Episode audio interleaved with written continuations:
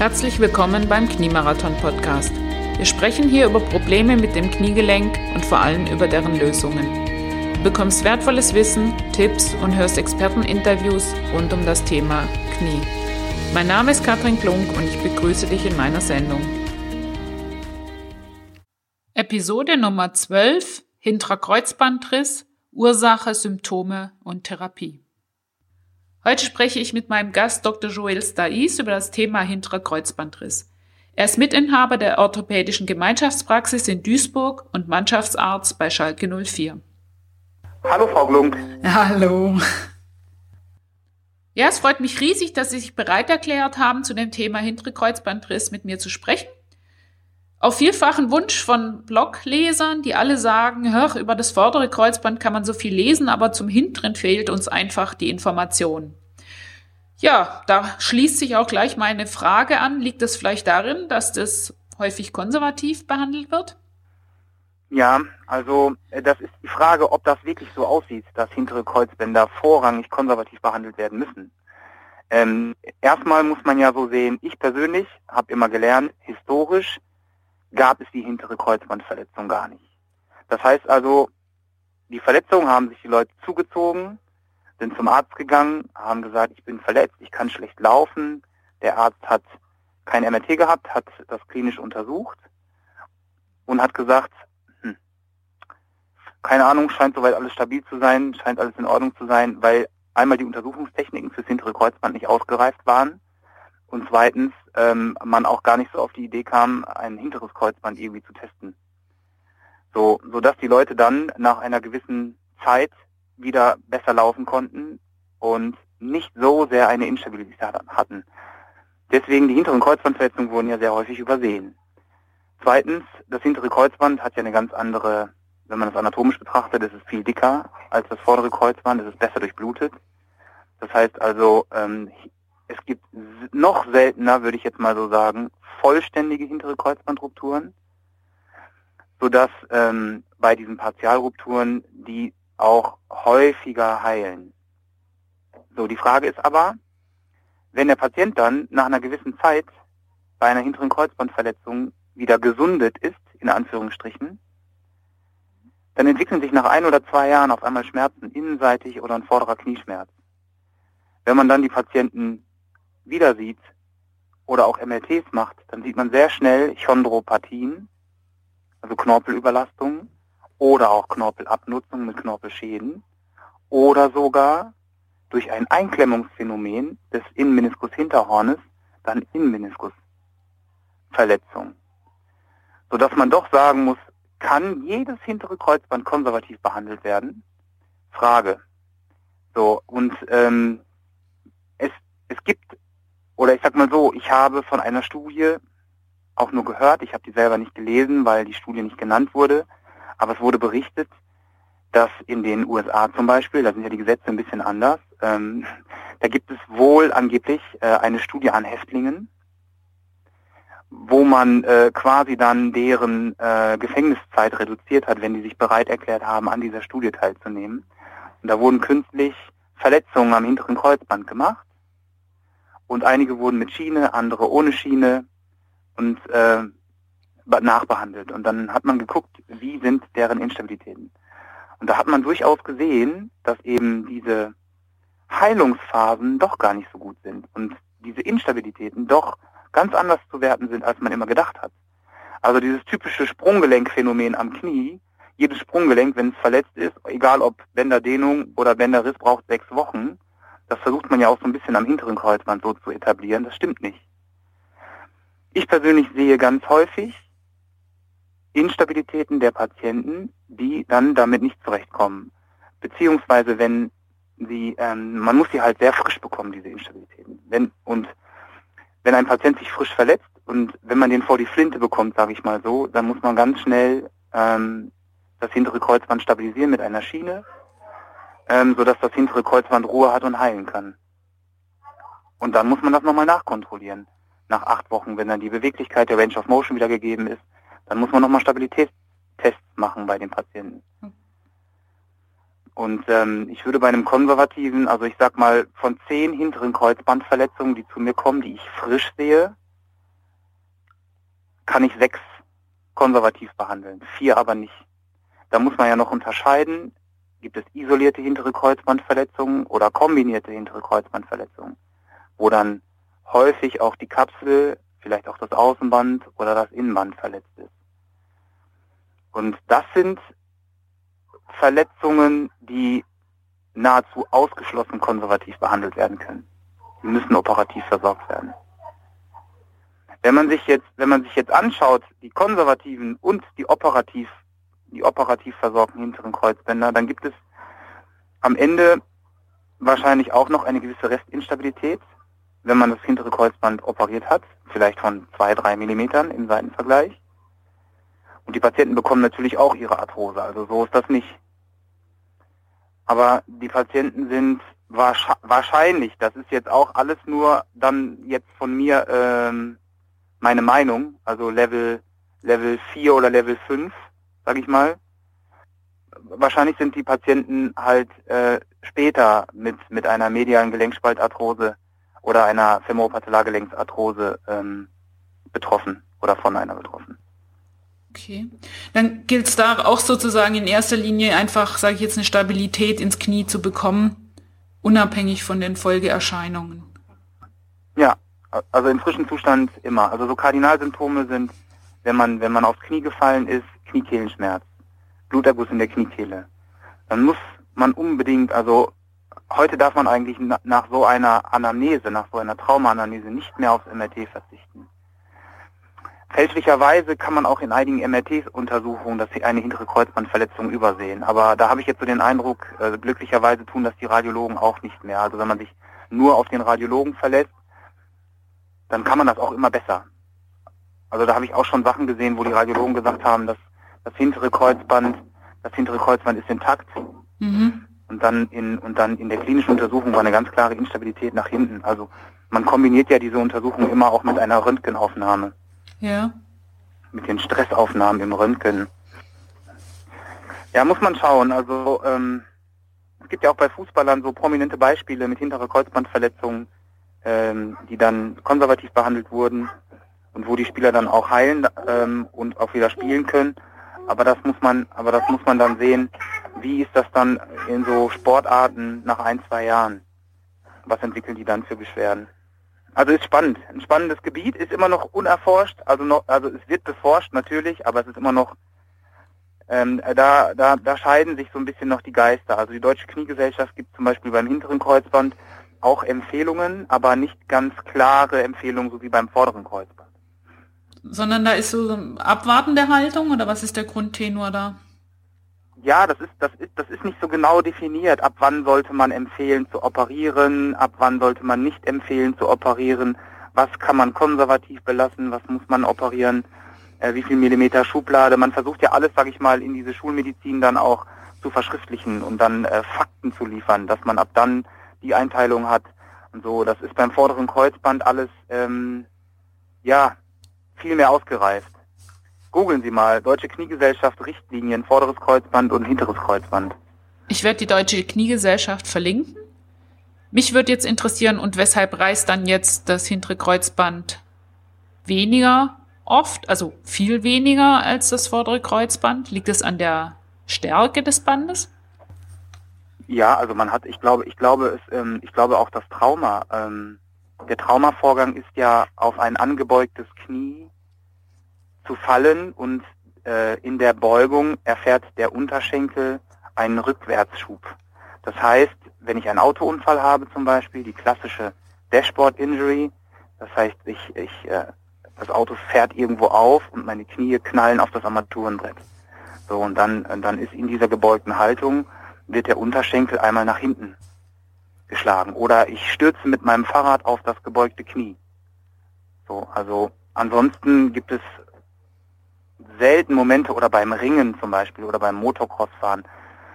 Es gibt selten Momente, wo das Knie so sehr verdreht wird, dass es auch nach hinten geschoben wird. Oder zum Beispiel, ich, also auch, auch wieder aus dem Nähkästchen geplaudert.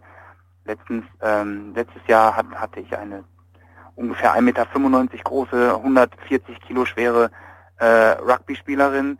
Der ist natürlich von vorne in das überstreckte Bein ein Spieler reingefallen. So, dass dann die Überstrecktraumata, da reißen auch das hintere Kreuzband. Da ist aber auch das Außenband, die Kapsel außen, die Popliteus-Szene, da ist dann alles gerissen. Das muss dann alles sehr frisch gepackt werden und rekonstruiert werden. Und dann muss man erstmal konservativ diesen Kapselbandapparat ausheilen lassen und dann kann man sehen, ob man dann da noch ähm, nochmal das Kreuzband operieren muss. Und wie sieht's dann aus, wenn man jetzt ähm, sagt, man hat eine Kombinationsverletzung, wie gerade äh, vorderes und hinteres Kreuzband? Lässt man es hintere ausheilen oder sagt man, wenn man schon drin ist, kann man beides machen? Oder wie wird da vorgegangen? Ja, also da, da gibt es da gibt's eine ganz klare Regel. Also wenn ich eine Kombinationsverletzung habe, dann würde ich immer erst das hintere Kreuzband ausheilen lassen. Und das ist ja schön. Also wenn ich jetzt, ähm, wenn ich jetzt beide verletzt habe, dann kann ich die konservativ behandeln mit der TTS-Schiene, so heißt diese Spezialschiene fürs hintere Kreuzband, und kann dann nach acht Wochen über Physiotherapie wieder das Gelenkspiel herstellen. Und dann kann ich schauen, wie viel Instabilität in meinen entsprechenden Untersuchungsmethoden dann da ist. Das Problem ist, wenn ich eine Kombinationsverletzung habe und ich rekonstruiere das vordere Kreuzband und das hintere Kreuzband ist aber nicht stabil, dann unterläuft mir unter Umständen ein Operationsfehler. Ich baue das vordere Kreuzband ein in einer sogenannten hinteren Schublade.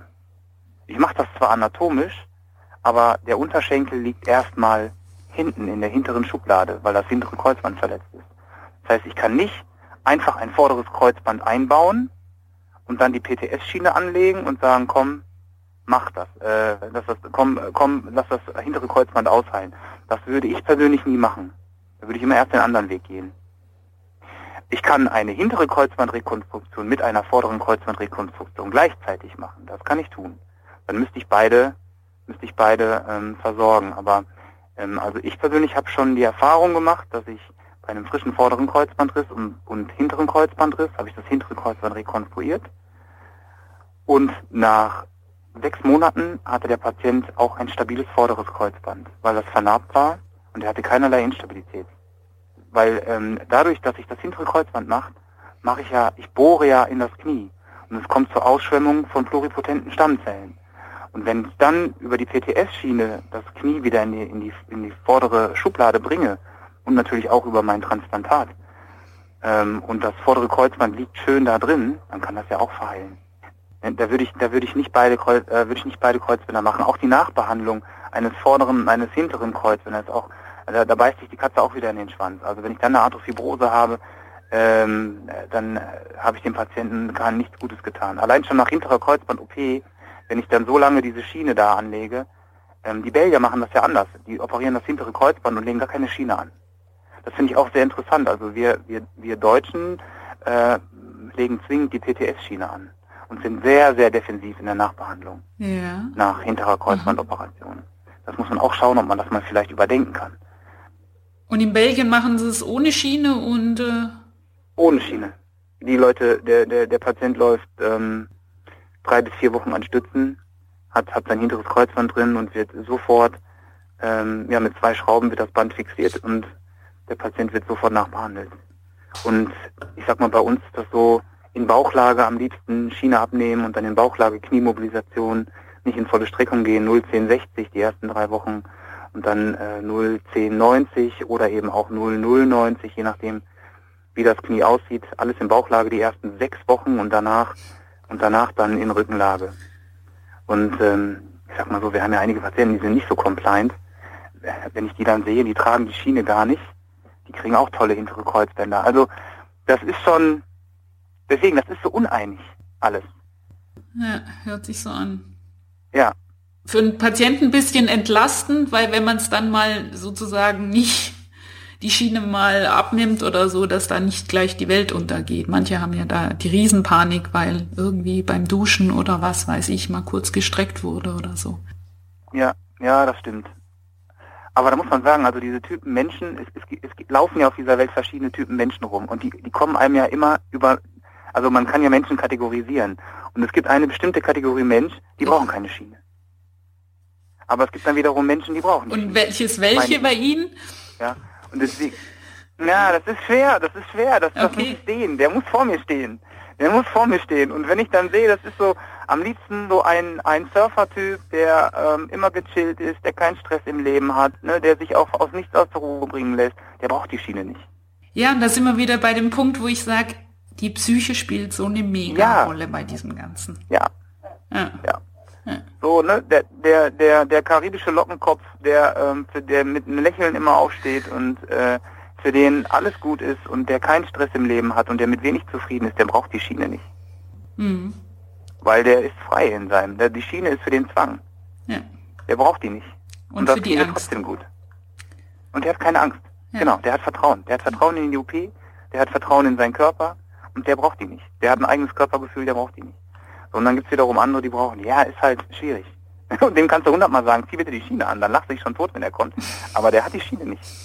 So, und der wird trotzdem, der hat ein top hinteres Kreuz und da denkst du dir, was hast du jetzt anders gemacht als bei den anderen? Nee, gar nichts. Ja, ist super. Ja. Ja, ja. Und dann hast du die 17-Jährige und die hat danach Schmerzen, weil sie beugt und hat eine Arthrofibrose im Knie und die musste dann nochmal, und bei der ist, die, da hast du das hintere Kreuzband in 50 Minuten eingebaut. Und das lief alles tipptopp. Ja, trotzdem. Es ist die Genetik, der Körper ist schlauer als wir, sag ich immer. Und deswegen werden wir sehen. Ist spannend. Ja. Okay. Ja. Mich würde da mal interessieren, wenn Sie jetzt sozusagen nach, weiß ich was, das, Kreuz, das, hin, das vordere Kreuzband nach einiger Zeit machen und das hintere ja dann in der OP sehen. Wie sieht das aus? Ist das vernarbt? Sieht man eine Sollbruchstelle oder sehen die aus dann wie alle anderen auch? Ähm, wenn das hintere Kreuzband rekonstruiert wurde? Nee, erstmal, wenn es sozusagen wieder zusammengewachsen ist oder vernarbt. Ja. Also man kann das Ausmaß dieser Kreuzbandverletzung nicht überblicken arthroskopisch. Wenn ich von vorne reingucke, ich habe ja meine beiden Zugänge, dann sehe ich ein normales vorderes Kreuzband, immer, auch wenn Kreuz verletzt ist. Ich kann das hintere Kreuzband nur sehen, weil das liegt ja extraartikulär, also extrasynovial. Ähm, ich kann das nur sehen über einen dorsomedialen Zugang. Okay. Also ich muss einen, einen, einen hinteren Zugang ja. machen und dann kann ich das hintere Kreuzband sehen. Und das ist meistens in seinem äh, in seinem ähm, Anterolater, in seinem, äh, Entschuldigung, in seinem posteromedialen Bündel gerissen. Und das ist so unterhalb des Tibia, unterhalb des Tibia-Niveaus, auf Höhe des Innenmeniskus, hinten. Da ist dann ein, ein kleiner Teil gerissen. Das ist immer ein kleiner Teil. Nur trotzdem habe ich mal mehr und mal weniger Instabilität. Also das, das, das hintere Kreuzband von vorne, wenn ich mir, das sieht immer gut aus, immer. Ja, jetzt gibt es einige Operateure, die sagen, ich nehme dann, ich nehme dann äh, den Fettkörper weg. Auch dann siehst du ein normales hinteres Kreuzband. Ähm, entweder, entweder ist das vordere Kreuzband dann auffällig, denn das ist dann so floppy, das liegt dann so gewellt drin. Und dann gibt es auch einige, die dann sagen, Mensch, das vordere Kreuzband ist verletzt, dabei ist das überhaupt gar nicht verletzt, sondern der Unterschenkel liegt in der hinteren Schublade und dadurch hat das vordere Kreuzband keine Spannung. Wenn ich dann mal den Unterschenkel nach vorne ziehe, dann sehe ich, wie schön sich das vordere Kreuzband anspannt. Deswegen, also da gibt es auch leider viele Kollegen auch schon wohl berichtet, also gelesen habe ich das und ist berichtet, die dann das vordere, eine vordere Kreuzband oder eine hintere Kreuzbandverletzung für eine vordere Kreuzbandverletzung gehalten haben und das vordere Kreuzband weggenommen haben und dann ein vorderes Kreuzband eingebaut haben, aber in der hinteren fixierten Schublade. Und dann haben die Leute natürlich ein Innenmeniskusproblem, dann kriegen die einen Overload ihres medialen Compartments. Also deswegen, das ist nicht unkompliziert. Das muss man schon mal gesehen haben, mehrmals gesehen haben, dass man das dann gut einschätzen kann. Aber von vorne sieht das hintere Kreuzband immer gut aus. Und dann kommen wir zu diesem ganz wichtigen Punkt der Erfahrung, ne? Also ich, ich höre immer mehr raus, dass es beim hinteren Kreuzband, weil es ja eher selten ist, umso wichtiger ist, sich jemanden zu suchen, der das schon ziemlich oft pro Jahr sieht. Ja, also es gibt ja auch nicht so viele hintere Kreuzbandoperateure in Deutschland. Dadurch, dass es ja auch nicht so viele hintere Kreuzbandverletzungen gibt. Ja, ähm, natürlich muss man immer wieder erwähnen, das Sportopädikum in Straubing und Berlin, ähm, dann auch ähm, Herr Siebold, Arthos Klinik in Heidelberg. Also ich glaube, das Sportopädikum, das macht schon seine Wahnsinnszahl. Also ich glaube, die machen schon äh, 400 oder 500 hintere Kreuzbänder. Das ist schon Boah, extrem ist Ecke, viel. Ja. Ja. ja. So, ich komme, wenn ich ehrlich bin, vielleicht so auf 30 bis 40 hintere Kreuzbänder im Jahr. Und da gratuliert mir auch schon jeder. Ne? Aber das hintere Kreuzband ist schön zu operieren. Also ähm, und verzeiht das hintere Kreuzband auch mehr. Also man muss es halt operieren. Man muss, wenn der Patient Schmerzen hat und, und Instabilität hat, muss man sich dann auch trauen irgendwann. Ne? Man muss das halt machen. Deswegen, ich mache das jetzt seit vier Jahren und ich bin sehr zufrieden. Und die Patienten auch, glaube ich. Ähm, da wäre jetzt noch meine Frage. Ähm, wir haben es vorhin mal so kurz angerissen. Also das ist ja dieses Interessante. Ich sage jetzt mal, einer reißt sich heute Kreuzband, lässt konservativ und nach zwei, drei mhm. Jahren kommen eigentlich erst die Beschwerden. Ich finde es nochmal wichtig, so ähm, für den Patienten auch nochmal her, es könnte auch daran liegen. Ja, ja, also ähm, das Problem ist immer, es gibt viele Patienten, die wissen gar nicht, dass sie einen Unfall hatten oder die haben das wieder vergessen. So, natürlich müssen die, natürlich müssen die dann solche Kardinal- oder Major, das sind ja Major-Situationen für die, das sind ja Kardinalsituationen dann im Leben, ne? Ähm, einige trauen sich ja nicht zum Arzt zu gehen, andere gehen zum Arzt und der sagt, ist nichts und dann leben die damit erstmal und haben dann irgendwann mal die Beschwerden. Also man ist ja so ein bisschen auch ein Detektiv als Kniespezialist ähm, und, und, und hat dann einige komplexere Fälle, wo man dann auch reinguckt. Deswegen nicht jede Arthroskopie ist gleich und manchmal guckt man und dann sieht man, Mensch, das vordere Kreuzband in der Untersuchung in der Arthroskopie, das ist doch da verletzt und der ist doch instabil und der hat doch nicht diese komplexe Meniskusverletzung aus dem Nichts heraus. So, und dann sieht man aber alte Narben oder ähm, und dann muss man manchmal auch Verantwortung ähm, übernehmen für den Patienten und dann entscheiden und sagen, so, wie sieht's denn aus? Hatten Sie denn nicht vor zwei oder drei Jahren oder vor fünf Jahren, dann müssen Sie doch mal irgendwann mal eine Verletzung gehabt haben. Und dann kommen die immer, ach ja, da hatte ich doch. Also deswegen, also nur zu sagen, jedes Kreuzband kann man konservativ behandeln, halte ich auch für den falschen, äh, für den falschen Aspekt, weil ich will nicht, dass der Patient dann ein halbes Jahr später oder anderthalb Jahre später so massiv wegknickt, dass er dann so viele Kombinationsverletzungen im Knie hat. Das ist dann auch schade, gerade bei so jungen Menschen. Ne, da sieht man ja auch so viele junge Menschen, die dann konservativ behandelt wurden und dann Kinder, schweres Thema, ne, kleine Kinder, 10, 11, 12. Alle die, die jetzt gerade in diese ganzen Trampolinhallen gehen, die ja wie Pilze aus dem Boden äh, da gerade ähm, entstehen oder sprießen. So viele Kreuzbandverletzungen habe ich persönlich, weiß gar nicht, wann es die bei den Kindern gab. Ja.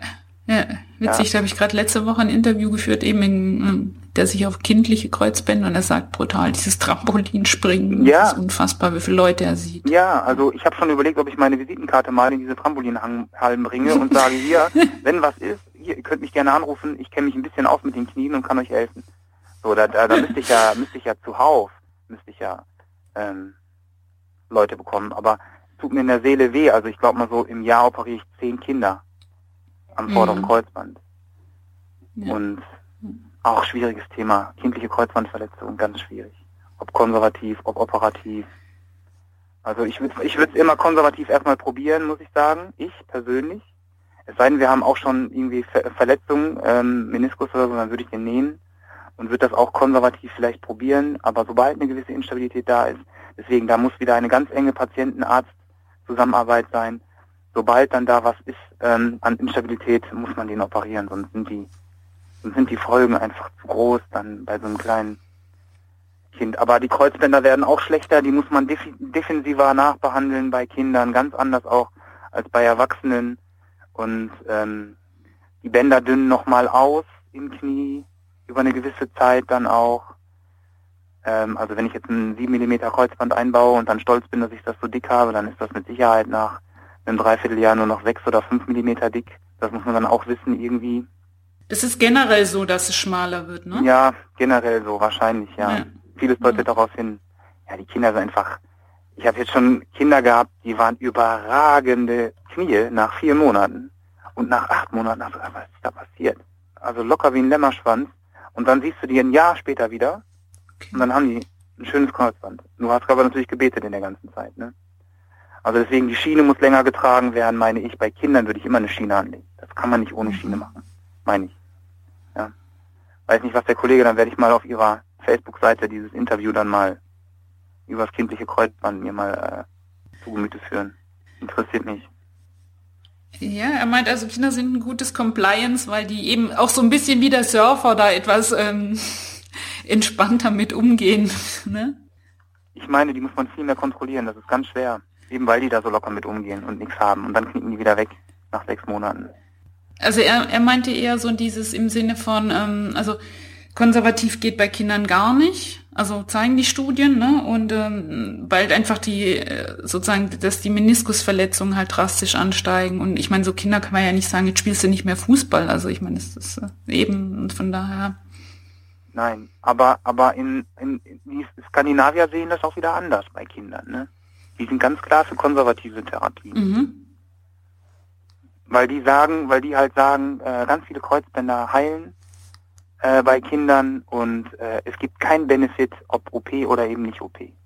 Mhm. Und ähm, da, muss, da muss man auch mal wieder dann schauen und sagen, wie viele Meniskusverletzungen entstehen denn wirklich bei den Kindern. Ja. Natürlich ist es logisch, wenn das häufiger wegknickt, dann kriegt es ein lockeres Knie. Ist so, natürlich.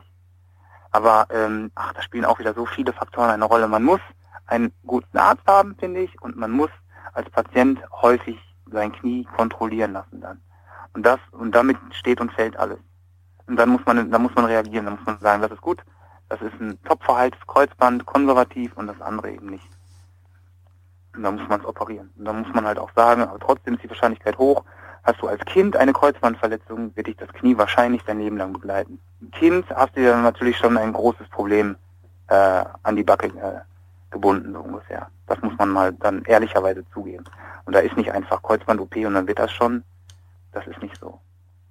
Wie ist denn da bei hinteren Kreuzbänder jetzt beim Erwachsenen ähm, so die Rückkehr zum Sport? Gut. Ist gut. Gut. Ja. Also ich finde, das hintere Kreuzband verzeiht noch mehr als das vordere Kreuzband. Das ist das, was ich vorhin sagte.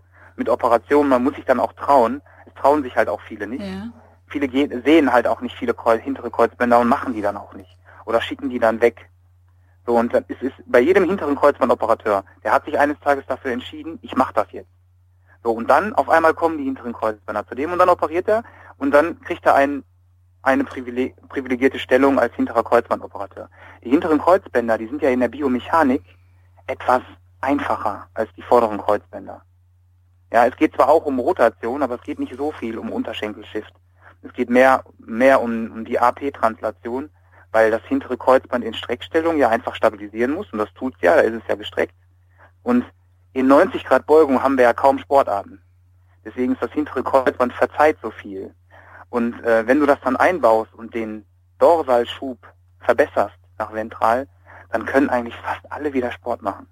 Das ist jetzt auch wieder das, was ich erlebe bei meinen Patienten. Aber das heißt nicht, dass ich jetzt ein Top-Operateur bin, sondern ich meine, das hintere Kreuzband, wenn es operiert ist, auch, auch die Konservativen, die können auch, die können dann auch wieder, machen dann auch wieder ihren Sport. Das hintere Kreuzband ist in jeder Hinsicht etwas besser als das vordere Kreuzband. Nun, man muss die Verletzung halt, muss man halt äh, benennen und feststellen. Ja, und nach der hinteren Kreuzband-OP kommt das nächste Thema, nämlich einen geeigneten Physiotherapeuten zu finden, der sich damit auskennt. Ja, ja, aber man kann da auch nicht so viel falsch machen, muss man sagen. Also ähm, am besten ist, wenn man als Operateur den Patienten ein ein Schedule mitgibt, so ein Plan, äh, wonach man sich irgendwie richten kann. Und ähm, es geht ja nur um die ersten sechs Wochen. Danach kannst du ja, also ich sag mal, oder sagen wir mal so, um die ersten acht bis zehn Wochen, ehrlicherweise. Dann ist das Band fest eingehalten in den Knochen und dann kannst du, dann kannst du nicht viel falsch, falsch machen. Und in den ersten acht bis zehn Wochen ist es das gleiche wie beim vorderen Kreuzband. Äh, Range of Motion wiederherstellen, Schwellung reduzieren, Arthrofibrose, Risiko minimieren. So viel falsch machen kann man da nicht. Ja, also man muss das auch, das was ich meine, ja, in Bauchlage zwingen, dann die Schiene abzunehmen und dann in Bauchlage zu mobilisieren. Manchmal wird vielleicht auch ein bisschen zu viel Bohai gemacht. Da bin ich nicht so für. Also dann einfach mit Schiene mobilisieren, ganz normal, oder? Nee, mit Schiene geht ja nicht. Mit Schiene geht ja nicht. Man hat ja die PTS-Schiene ja, die ersten stimmt, sechs stimmt. Man muss sie schon abnehmen. Aber man kann auch, äh, man kann auch das Knie ähm, in gewissen Bewegungsausmaßen. Ich sage immer, das Gewebe gibt eigentlich dem Therapeuten vor, was gemacht werden kann. Das Gewebe. Du musst mir das Knie anschauen. Ist das Knie geschwollen? Ist das Knie, mhm. Haben wir eine Kapselfibrose vorliegen? Hat der Patient sehr starke Schmerzen? Hat er wenig Schmerzen? Und dann kann ich natürlich auch gewisse Sachen machen. Natürlich sollte ich nicht in der offenen Kette trainieren die ersten vier Wochen. Das muss schon alles in der geschlossenen Kette isometrisch sein vielleicht auch. Und dann fangen wir erstmal in der geschlossenen. Kette an. Ja, haben Sie mal gerade so zwei, drei Beispielübungen, wo Sie sagen können, ja, das, das kann man easy jetzt auch zu Hause gut machen? Ja, also äh, da würde ich immer neuroathletisch erstmal äh, propriozeptiv trainieren halt. Mhm. Im Einbein den Einbeinstand ähm, probieren. Ja. mit, mit, mit vielleicht einer leichten Kniebeuge, mhm. nicht weit, nicht, nicht tief. Ja. Ja, und an, an, also ansonsten ähm, Fahrradfahren halt. Das ist für mich die beste, die beste Übung. Und ansonsten Anspannungsübungen halt machen, ne? Dass wir neurophysiologisch den Muskel ansteuern. Aber ansonsten, seien Sie mir nicht böse, ich bin kein, ich bin kein äh, Reha-Trainer oder ich bin auch kein Physiotherapeut, deswegen ich wollte mit meiner Frage einfach darauf abzielen, da viele Blogleser auch immer fragen, ja, was soll ich denn zu Hause an Übungen machen? Die wollen ja weitermachen und vorwärts kommen und dafür einfach ein paar Ideen zu sammeln. Da würde ich mich hinstellen im Einbeinstand und würde ganz leicht nach, nach unten gehen. Halt. Also das würde ich, das würde ich schon machen. Aber das geht jetzt nicht in den ersten zwei Wochen, das geht auch nicht in den ersten drei, vier Wochen. Mhm. Ja, nach sechs, nach sechs Wochen fangen wir auch mit Fahrradfahren an, wobei das Knie dann ja relativ steif ist. Also es sei denn, der Physio hat gut gearbeitet auch in den ersten. Aber wenn der Patient eine Fibrose hat, hatte die, dann wird das erstmal schwer. Was ist noch wichtig bei einer hinteren Kreuzbandverletzung? Ja, dass man, dass man nach, also erstmal halt, dass man nach einer, nach einem, nach einem Anpralltrauma bei Kniekehlenschmerzen, bei Wadenschmerzen, wenn man sich das Knie verdreht hat, wenn man einen blauen Fleck hat, dass man zwingend den Arzt aufsucht und darum bittet, dass ein MRT gemacht wird. So. Oder wenn man einen Erguss im Knie hat und Kniekehenschmerz hat. So, das ist erstmal das Wichtige, damit diese Verletzungen früh diagnostiziert werden. Hört man da auch das, das Reißen oder eben nicht? Nee, ich glaube nicht. Okay. Also wird, wird nicht so häufig, äh, wird mhm. nicht so häufig beschrieben. Mhm. Und schmerztechnisch ähnlich oder weniger oder wie ist da so Ihre Erfahrung? Ja, anders, anders. Kniekehle halt, ne? Ähm, anders. In der Kniekehle halt, man kann das Bein nicht strecken, man kann nicht richtig auftreten. Ähm, nicht, nicht alle haben einen Erguss im Knie. Nicht jedes nicht jede hintere Kreuzbandverletzung hat einen Erguss. Die haben schon eine Schwellung, das muss man schon sagen. Aber nicht so massig wie bei einem vorderen Kreuzband. Deswegen, also sich schon trauen, den Arzt aufzusuchen, immer ein MRT machen, nicht nur auf die klinische Untersuchung verlassen. Und was ist denn mit den Tests? Also gerade wenn wir jetzt an eine Kombinationsverletzung denken, Funktionieren die? Nee, nicht so richtig gut, oder? Na, nicht so richtig gut. Also die beste Untersuchung ist in mhm. der Tat erstmal das MRT. Okay. Und ein auf, eine aufmerksame Inspektion der Kniekehle. Ja, da kann ich nur immer darauf hinweisen, weil das ist halt so. Die Leute sagen hinten. Und, und wenn die hinten sagen, dann ist das hinten. Dann kann ich nicht, äh, da muss ich auch mal nach hinten gucken. Da muss ich den Patienten mal auf den Bauch drehen ja. oder im Stehen mal mir das Knie von hinten anschauen. Gut, und es ist ähnlich, ne? Also ein hinteres Kreuzband, im Prinzip kann man das jederzeit operieren. Das wird jetzt auch nicht besser, wenn man das schnell oder ewig wartet, sondern ist egal. Nee. Ja, also wenn man, wenn man, ja, ja, es, es gibt, es gibt Stimmen mittlerweile, die auch sagen, wenn das hintere Kreuzband frisch gerissen ist, mit dem Anker wieder befestigen. Aber äh, das habe ich jetzt auch noch das ist eher so bei Kombinationsverletzungen letzten Endes. Wenn das hintere Kreuzband isoliert gerissen ist und frisch gerissen ist, dann würde ich das mit der PTS-Schiene erstmal konservativ behandeln. Ich würde mir das nicht operieren lassen. Ja, und Sie sagen, es ist besser durchblutet, da steigen doch auch die Heilungschancen, oder nicht? Ja, ja. Aber bei Kombinationsverletzungen, wenn das Außenband noch gerissen ist und so, dann lieber alles aufmachen und dann lieber alles fixieren mit Ankern auch das hintere Kreuzband, das kann man dann auch machen, wenn man sowieso schon außen aufmacht, dann kann man auch ins Knie gucken und hinten einmal aufmachen. Ähm, das kann man dann ja tun, das muss man ja dann auch bei Kombinationsverletzungen, weil die Kombinationsverletzungen ganz frisch, wenn man die dann fixiert, dann heilen die in einem großen Teil auch und stabil. Besser als wenn man eine Sehne da reinzimmert. Ja, super. Da waren ja mega viele Infos drin in Bezug auf hinteres Kreuzband. Ich hoffe jetzt, dass wirklich auch mal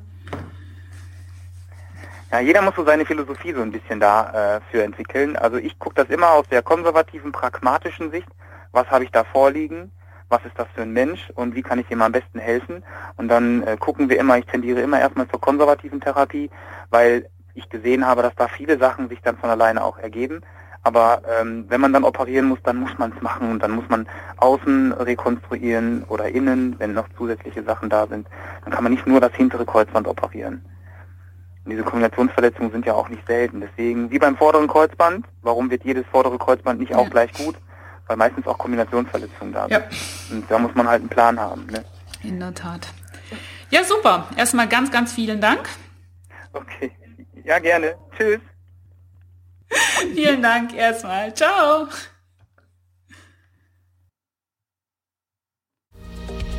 Mehr zum Thema Kniegelenk sowie Reha-Trainingspläne findest du unter www.knie-marathon.de.